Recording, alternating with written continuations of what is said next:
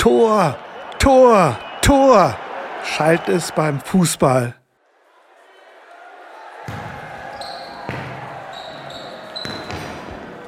Und noch öfter beim Handball. Und eins, zwei, Cha, cha, cha. Ein Kommando beim Tanzsport. Hallo, moin, moin. Mein Name ist Bernd Passut.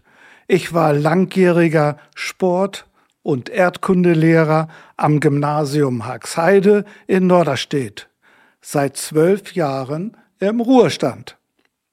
Ich bin Michael Eckert, Sportjournalist und Moderator beim Norderstedter Fernsehsender Noah 4. Wir stellen Ihnen in unserer zweiten Staffel weitere Sportlegenden aus der nun 53-jährigen Stadtgeschichte Norderstedts vor. Dies wird großzügig von der Stadt gefördert und von unserem Technikteam Advart betreut. Und heute sind wir zu Gast bei der Weltmeisterin im Rettungsschwimmen und spätere Kickboxerin Sabine Schnell-Fjordzeit. Moin Sabine. Moin, Moin Sabine, grüß dich. Das Besondere am heutigen Podcast ist, dass du in Heidelberg bist, Michael und ich hier in Norderstedt sitzen. Aber sag mal, Sabine, welche Motive hattest du als 13-, 14-jähriges Schwimmtalent aus Ahrensburg zweimal in der Woche die weite Fahrt zur DLRG in Norderstedt auf dich zu nehmen und nicht nur allein für die Schwimmabteilung beim VfL Bad Oldesloe beziehungsweise beim AMTV Hamburg zu starten. Das hatte eine Geschichte. Ich habe mal ähm, parallel zum Schwimmen mit dem Rettungsschwimmen angefangen durch eine Freundin, die auch Schwimmerin war und in Bagdaheide wohnte und habe damals angefangen bei der DLRG Bagdaheide zu schwimmen und bin dann ganz bewusst nach Norderstedt später gegangen, auch als diese Freundin aufgehört hatte, ähm, mhm. weil da eine ganz, ganz, ganz tolle Mannschaft damals war, gerade in meiner Altersklasse und eben auch extrem gute Trainer, denen ich total viel zu verdanken habe. Und das war der Grund, warum ich dann auch zweimal die Woche nach Norderstedt gefahren bin, weil das Training erstens wirklich richtig gut war, weil die Leute ähm, einfach auch ein unglaubliches Vertrauen in mich hatten, was auch wirklich meiner Leistung geholfen hat. Und weil ich eben dieses ganz, ganz tolle Team da um mich herum hatte. Dann hast du eigentlich schon die zweite Frage fast vollständig ja beantwortet, denn du bist ja in kürzester Zeit eine hervorragende Leistungsrettungsschwimmerin geworden. Ich denke dabei auch an Anne Pamperin, die eine Ikone der DLRG Absolut. Norderstedt oder Thilo Eckermann, mhm. wie ich von Birgit Eckhold gehört habe. Hat die dich eigentlich auch trainiert oder bist du mit ihr geschwommen? Sie hat häufiger mal Trainings gemacht. Und ich habe ohnehin von der Zusammenarbeit mit ihr, ähm, sie hat ja wirklich sehr, sehr viel Leidenschaft fürs Rettungsschwimmen. Ja. Ähm, ich mhm. habe von dieser Leidenschaft ähm, wirklich auch sehr, sehr profitiert. Also es war immer toll, mit ihr auf Wettkämpfe zu fahren. Und auch wenn sie das mhm. Training übernommen hat, war das wirklich immer ein wirklich hervorragendes Training. Sie ist dann ja häufig noch mitgeschwommen, auch wenn ja, sie trainiert ja. hat. Und ähm, es war einfach ein unglaublich tolles Team dort. Aha, das, das heißt ja sehr viel. Äh, aber dann ging es ja ganz äh, steil auf, bergauf mit dir. 1986, eine Ewigkeit her, aber da stand Sabine hat's geschafft. Meisterin hieß es. Und was war geschehen? Mit 15 Jahren in deiner Altersklasse Deutschlands beste Rettungsschwimmerin in Bad Hersfeld zu werden. Worin bestand da der Wettkampf? Es gibt ähm, normierte Wettkämpfe im ähm, Rettungsschwimmen. Ähm, die Titel ähm, der Sportarten lese ich auf Deutsch immer so ein bisschen komisch wie 50 Meter Abschleppen einer Puppe. Aber es wird im Endeffekt ähm, bei jedem dieser Wettkämpfe ein Rettungseinsatz ähm, ja, nachgestellt. und man übt tatsächlich durch diese Wettkämpfe das wirkliche Retten. Ähm, in einigen Ländern ist die Sportart sehr, sehr bekannt, zum Beispiel Australien. Ähm, das ist eine Sportart, die sicherlich das Level hat, nicht wie Fußball hier, aber auch nicht so weit davon entfernt. Ähm, Und ähm, auch bei denen wird der Rettungseinsatz eben jeweils demonstriert, nur im Freigewässer dann entsprechend. Mhm. Und ähm, insofern gibt es da ganz, ganz viele Übungen jeweils ähm, und man übt für den Fall eines Falles. Das ist ja toll. Und es wird ja aber dann wohl auch immer die Sekunden gemessen. Jetzt äh, zum Beispiel 50 Meter Hindernisschwimmen hast du da gemacht. Mhm. Äh, in 30,2 Sekunden. Und so mhm. wird dann äh, Person für Person gemessen und dann gibt es äh, den deutschen Meister oder den Zweitplatzierten. Kann man das so sagen? Die 50 Meter Hindernisschwimmen, das ist so ein ganz normales Rennen, ähm, so ähnlich wie man sich einen Schwimmwettkampf vorstellen kann, nur dass eben Hindernisse mhm. im Wasser sind. Ähm, und genauso läuft auch dann entsprechend der Wettkampf ab, dass eben sechs bis acht, je nachdem, wie viele Bahnen da sind, ähm, direkt im Vergleich gegeneinander antreten und die Zeit entsprechend gestoppt wird. Ja, das ist ja der helle Wahnsinn. Ich weiß, in meiner Glanzzeit, da bin ich 50 Meter Maulen in 36 Sekunden geschwommen. Ohne Hindernisse natürlich. Und du bist die 50 Meter in 30 Sekunden geschwommen. Einfach äh, sagenhaft, finde ich das. Toll. Ja, und ähm, dann klinge ich mich auch mal ein, liebe Sabine. Ich bin gar nicht geschwommen. Weder in 30 Sekunden noch 40 Sekunden noch 15 Sekunden, das zu meiner Schande. Aber ich freue mich natürlich auch, dass wir dich hier äh, jetzt äh, auch sehen können, das ja auch äh, nicht ganz äh, mhm. nicht ganz einfach ist über die Entfernung. Erklär mir doch, erzähl mal ganz kurz, warum Rettungsschwimmen? Was ist für dich die Faszination daran? Damals war die Faszination für mich ähm, zum einen wirklich der Hintergrund, der dabei ist. Ähm, das Ganze läuft ja in Deutschland über die DLRG ähm, die eine sehr, sehr wichtige Funktion in meinen Augen auch damals schon, ähm, also in meinen damaligen Augen, ähm, hatte. Und äh, ich fand es schön, das ähm, tatsächlich Nützliche ähm, mit dem Sport zu verbinden. Ähm, und ich habe das sehr, sehr gerne gemacht insofern. Der zweite Grund war, ich gehöre zu den ganz wenigen damals, die nebenbei noch geschwommen haben und auch Wettkampfschwimmen betrieben haben. Das ist nicht die Regel, weil die Übungen tatsächlich gerade international sehr unterschiedlich sind zwischen Schwimmen und Rettungsschwimmen. Ähm, und ich fand immer toll, dass man tatsächlich seinen Kopf sehr viel mehr noch einsetzen musste. Man konnte ausprobieren, man konnte Dinge in Anführungsstrichen erfinden, neue Techniken, ähm, die sich dann nach und nach durchsetzen, immer wieder ausprobieren. Und das fand ich total faszinierend. Das ist nicht ganz so langweilig wie das Schwimmen, was wir manchmal als Kachelzählen bezeichnet haben. Kam das dir dann auch vielleicht zugute? Du hast gesagt, du hast trainiert über, ich weiß nicht, 800 Meter, 1500 Freistil. Kam das dir auch zugute nachher 1987, als du erneut deutsche Meisterin geworden bist mit gerade mal 16 Jahren? Mhm. Ich glaube, im nationalen Bereich kam es mir entgegen. International sind noch andere Übungen dabei, wie zum Beispiel das Bootfahren mit dem Rettungsboot, ähm, was interessanterweise nachher eine meiner besten Disziplinen war, rein von den Einzelplatzierungen her. Ja. Und ähm, da hilft am Schwimmen nicht so viel. Auch bei den internationalen Übungen. Wir haben manchmal so ähm, den Spaß uns gemacht und äh, mit ähm, Nationalmannschaft Schwimmern so uns Rennen geliefert. Das war später in meiner Zeit in Warndorf. Ähm, und ja. äh, die haben meistens die Übung noch nicht mal durchgestanden, ähm, weil das tatsächlich sehr, sehr anstrengend ist, wenn man es nicht trainiert. 1987, die junge Sabine war 16 Jahre alt. Welche Erinnerung hast du an deinen Titelgewinn in Mülheim damals? Ich glaube, dass das damals noch im Jahrgangsbereich war. Ähm, und ich habe da sehr, sehr schöne Erinnerungen dran, weil das immer richtig tolle, sehr große Events waren, ganz toll organisiert und man eben aus ganz Deutschland Gleichgesinnte traf und sich dann im freundschaftlichen Wettkampf, und das war es wirklich, ähm, verglichen hat. Und ich habe an diese Zeit unglaublich schöne Erinnerungen. Wahrscheinlich genauso schön dann drei Jahre später, 1990, mit der Nationalmannschaft. Äh, WM-Gold in Lübeck. Mehr geht nicht, oder? Wir waren ja hinter noch in Japan und so. Ich weiß nicht, ob das nicht für mich persönlich, weil ich gerne international unterwegs bin, ähm, auch sehr schön ist.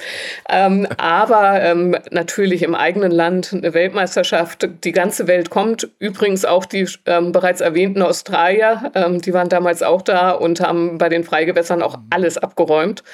Ähm, aber dann da eben auch noch diesen Titel zu gewinnen mit der Mannschaft, es war unglaublich.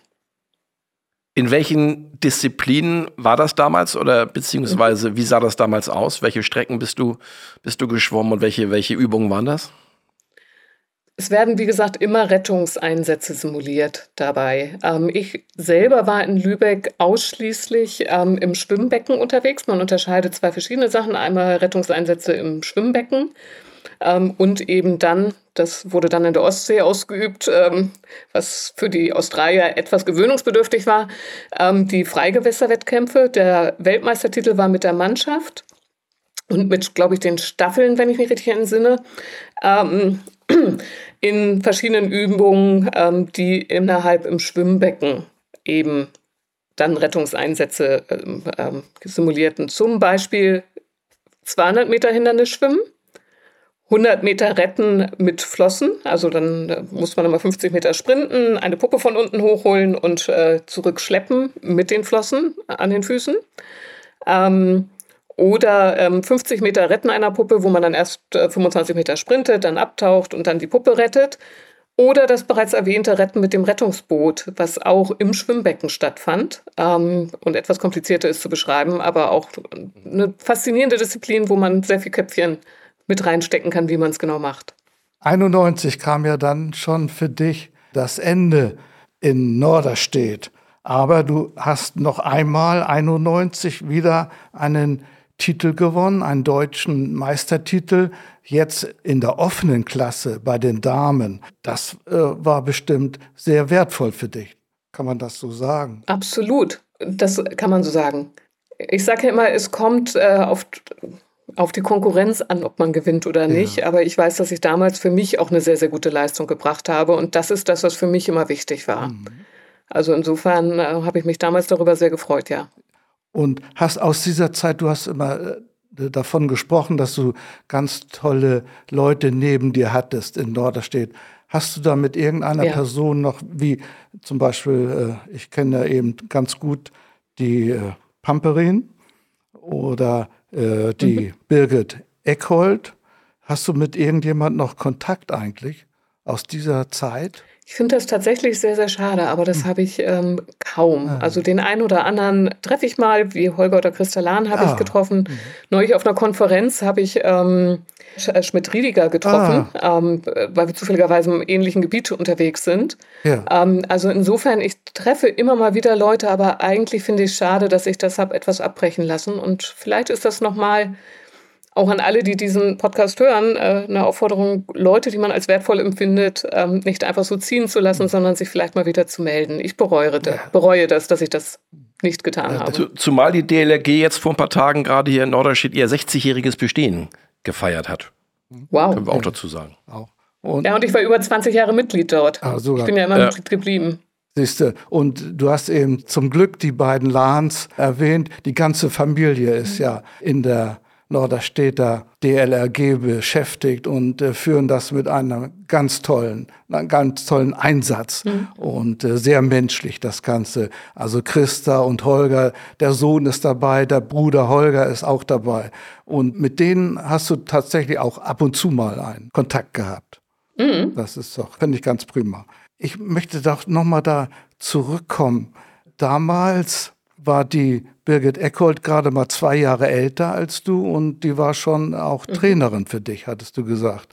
Und die hat dann äh, mit 36 Jahren im Jahr 2005 bei den Europameisterschaften über 50 Meter Retten in 44,8 Sekunden einen Altersweltrekord geschwommen.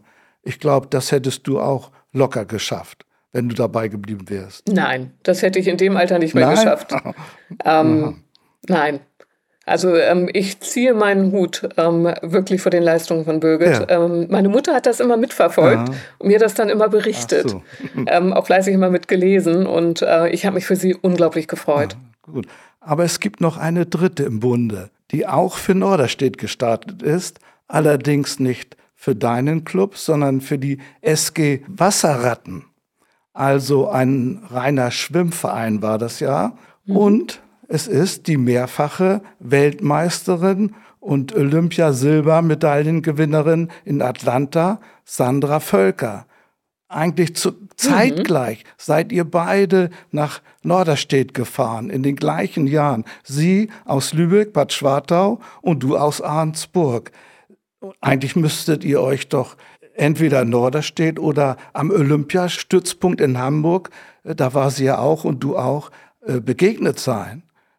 Hast du da Erinnerungen? Das sind wir und wir ehrlicherweise sind wir uns schon viel früher ja. begegnet. Ähm, sie ist ja die erste Zeit in Bad Segeberg geschwommen, ah. ähm, wo sie auch ursprünglich herkommt. Mhm. Und ähm, es gab in ähm, Schleswig-Holstein immer die Landesauswahltrainings in Malente. Mhm. Und aus der Zeit kenne ich Sandra tatsächlich noch, äh, wo sie noch äh, jung, also sie ist ja jünger als ich, sie ist, glaube ich, vier Jahre jünger ja. als ich. Ähm, und äh, wo sie dann so ihre allerersten Grundzüge damals hatte. Und ähm, ja, später Norderstedt, dann Hamburg, auch da sind wir uns immer wieder über den Weg gelaufen, das stimmt. Aber haben beide ja einen ganz unterschiedlichen Weg dann genommen. Mhm. Und auch der Weg, den sie genommen hat, auch da muss ich wieder sagen, Hut ab. Also ganz toll. Ja, also haben wir Norderstedt zwei außergewöhnlich tolle, erfolgreiche Schwimmerin gehabt. Äh, du bist schließlich die erste mhm. Weltmeisterin für Norderstedt gewesen. Wir haben dann noch im Tanzsport Weltmeister gehabt. Mhm. Die Kniefs zum Beispiel waren das. Oder auch im Jiu-Jitsu. Tim Weidenbecher war auch Weltmeister. Aber du bist für das Schwimmen diejenige, welche schließlich für Norderstedt. Und da können wir alle stolz drauf sein. Ich äh, mhm. glaube, jetzt müssen wir aber ein bisschen weitergehen vom Schwimmen weg. Genau, denn du hast natürlich auch ein bisschen nebenbei noch an der schulischen bzw. beruflichen Karriere gebastelt. Nach dem Abitur ging es zum Studieren nach Münster und du hast ein Sportstipendium in den USA bekommen. Vielleicht kannst du da was zu sagen. Wie kam es dazu? Tatsächlich hatte ich mich ähm, die Jahre auch während des Abiturs und kurz danach komplett auf das Rettungsschwimmen konzentriert. Und ähm, ich wollte aber gerne in den USA studieren, was relativ teuer ist. Aber wenn man Sportler ist, kann man dort ein Sportstipendium bekommen dafür, dass man für die Uni an Wettkämpfen teilnimmt. Das gibt es aber leider nicht für Rettungsschwimmen, das gibt es nur für Schwimmen. Und meine Leistungen reichten dafür ehrlicherweise so gerade eben aus. Hm. Ähm, aber sie haben ausgereicht. Kann man ja relativ leicht nachweisen im Schwimmen über die Zeiten. Und insofern habe ich mich, glaube damals so bei 15 Universitäten beworben. Irgendwie drei oder vier haben mir ein Stipendium angeboten. Und eins davon habe ich dann genommen, das in Cincinnati, und habe dann da entsprechend ein Jahr studiert. Und den Rest der Zeit habe ich in Münster studiert und auch da meinen Abschluss gemacht. Und in Münster habe ich übrigens auch studiert, äh, weil in Warendorf der Leistungsstützpunkt für Rettungsschwimmen ist. Also der Bundesleistungsstützpunkt. Und Warendorf ist eine halbe Stunde von Münster. Also hat, hat alles ineinander reingespielt, so ein bisschen bei dir, höre ich daraus, ne? In meinem Leben immer, ja. und dann kam äh, ja eine doch recht, äh, recht äh, überraschende Wende in deinem äh, sportlichen Leben, denn du bist zum Kickboxen gekommen. Und da ist natürlich die Frage. Ja, die Wende war. Die, ja, da, da war natürlich die Frage, das ist ja schon ein extremer Sprung vom Rettungsschwimmen zum Kickboxen. Wie, wie kam das? Hast du gleich komplett mit Rettungsschwimmen aufgehört oder was gab den Ausschlag dafür? Ich habe während des Examens, also ich bin aus den USA wiedergekommen, hatte dann noch zwei Jahre in Münster zu studieren und ähm, habe während des Examens abtrainiert, nennt man das, also langsam das Training runtergefahren und habe ganz aufgehört, habe dann mit dem Beruf angefangen, hatte auch die ersten Jahre einen sehr anstrengenden Beruf, ähm, äh, wo eigentlich für Sport auch gar kein Platz oder auch keine Zeit war. Und ähm, bin dann tatsächlich in eine etwas ruhigere Firma oder in etwas ruhigere Gefilde gegangen. Und äh, auf einmal war wieder Platz da. Und ähm, habe dann ganz viele Sportarten ausprobiert in einem sehr konservativen Fitnesscenter ging in eine Übung, die nannte sich, oder eine ähm, Klasse, die nannte sich Kickbox Workout. Und ich habe gedacht, das wäre so Aerobik mit äh, Kampfsportbewegungen mhm. drin. Ähm, war es aber nicht. Ähm, es war tatsächlich äh, ein, ich würde sagen, in dem Fall sogar Kampfkunsttrainer. Es war ein weltweit führender Trainer für philippinische Kampfkünste eigentlich, ähm, der aber da Kickboxen, wirkliches Kickboxen unterrichtete. Und ähm, ich hatte so viel Spaß daran und ähm, war da ja schon über 30 und ähm, habe das einfach nur so aus Spaß und Freude gelernt. Habe dann noch eine weitere ähm, Trainingseinheit dazugenommen bei Sportspaß in Hamburg, was auch reiner Breitensport eigentlich ist. Aber der hatte noch so eine Untergruppe, wo er auf Wettkämpfe gehen wollte. Und äh, dann hat er mich tatsächlich überredet, äh, doch mal auf den Wettkampf zu gehen mit der Ansage, das ist doch auch nur Sparring und das bringt dir doch Spaß. Dieser Wettkampf war die Hamburger Meisterschaften. Ich bin Dritte geworden ähm, und hatte wirklich viel Spaß. Dann bin ich ein Jahr später wieder auf die Hamburger Meisterschaften gegangen, habe die gewonnen, war damit qualifiziert für die Deutschen. Die habe ich dann, glaube ich, meine ich, auch gewonnen und bin dann in die Nationalmannschaft gerutscht und ähm, bin dann auch tatsächlich bis zur Weltspitze gekommen. Also ich war Fünfte in der Welt und äh, zweimal Dritte bei den Europameisterschaften. Und ähm, war eine Zeit, die ich nicht missen möchte und ähm, eine sehr ungewöhnliche Zeit, weil ich, glaube ich, sehr eindrucksvoll gezeigt habe, dass man auch mit wenig Technik und wenig Fitness verdammt weit kommen kann, wenn man einfach Freude dran hat.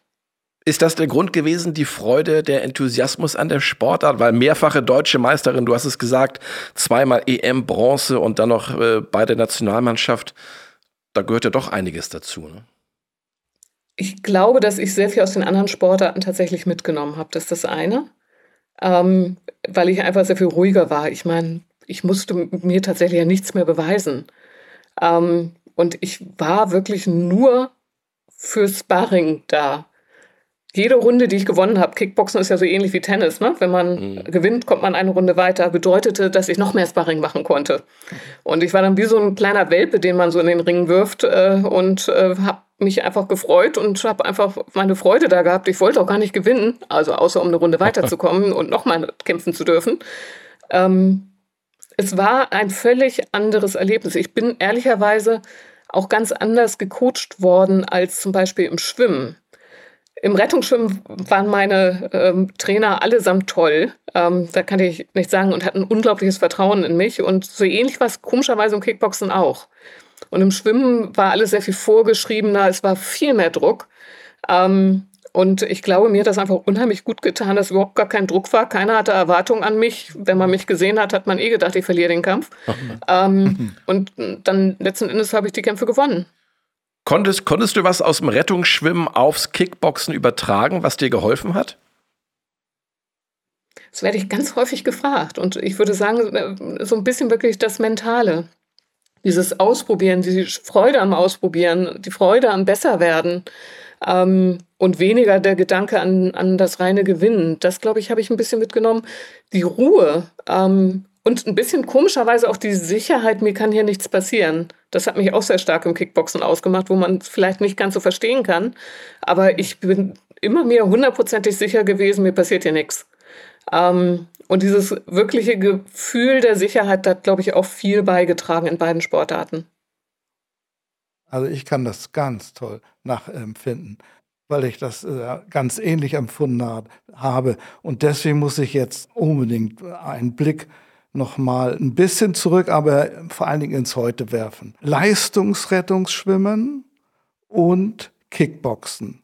Eine lange Sportkarriere. Stichwort menschliche Führung. Du hast jahrelang als Geschäftsführerin für Technologieunternehmen gearbeitet. Wie hat der Sport deine Lebensführung eigentlich im Beruf und im Alltag verändert und geprägt?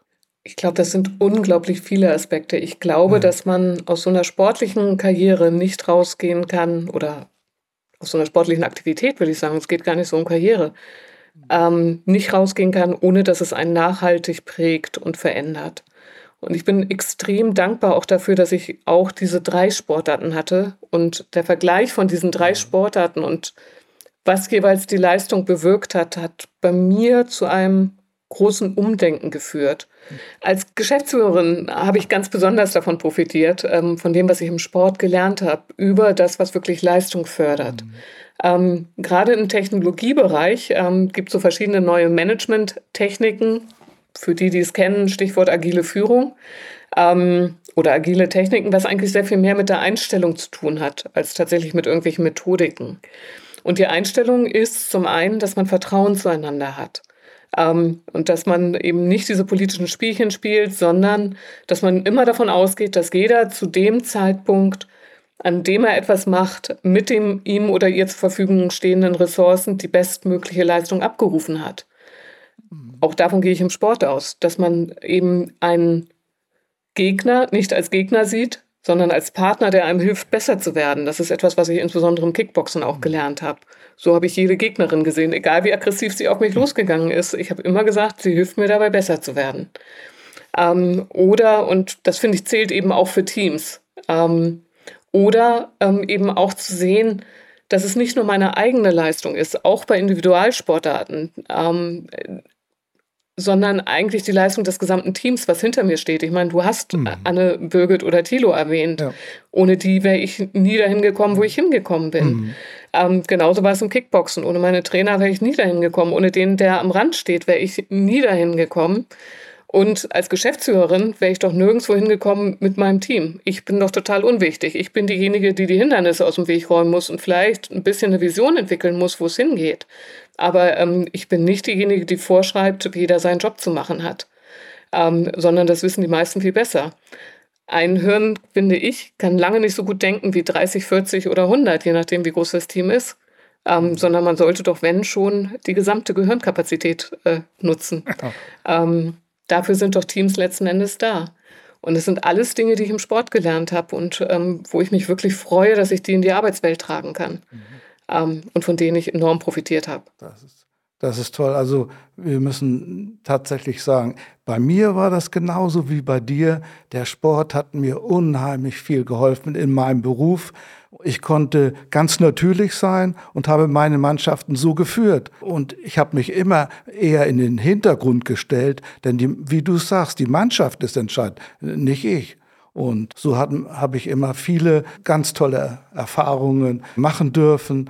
Und äh, du hast das auch erlebt und uns so toll geschildert. Wir danken dir ganz toll dafür, Sabine, für das Gespräch. Und die Zeit vergeht einfach viel zu schnell, ja. wie du siehst. Dürfen, dürfen, das finde ich dürfen auch. wir denn noch wissen, wie dein sportlicher Alltag äh, heute aussieht? Machst du, was machst du noch an Sport?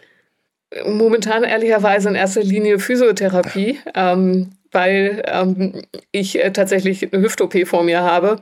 Äh, jetzt denkt wahrscheinlich jeder, das liegt am Kickboxen, ähm, vielleicht auch zum Teil, aber eigentlich nicht. Ich äh, habe sehr davon profitiert, dass ich eine Dysplasie habe, weil ich dadurch in allen Sportarten sehr beweglich war, aber sie hat eben auch Nachteile. Und insofern. Aber Kickboxen machst du noch oder, oder nicht? Nee, okay. kann ich nicht. Ich könnte noch boxen, aber ähm, momentan in erster Linie Physiotherapie, um mich auf die OP vorzubereiten. Und hast du noch Kontakte nach Norderstedt? Wie gesagt, ähm, einem bin ich neu gerade auf einer Konferenz äh, über den Weg gelaufen und die anderen würde ich allesamt wahnsinnig gerne wieder treffen. Ähm, also wenn ihr das hört, ne, ähm, dann schimpft mit mir und meldet ja, euch. Das ist gut. Und vor allen Dingen Erik Schmidt-Riediger war natürlich auch mein Schüler.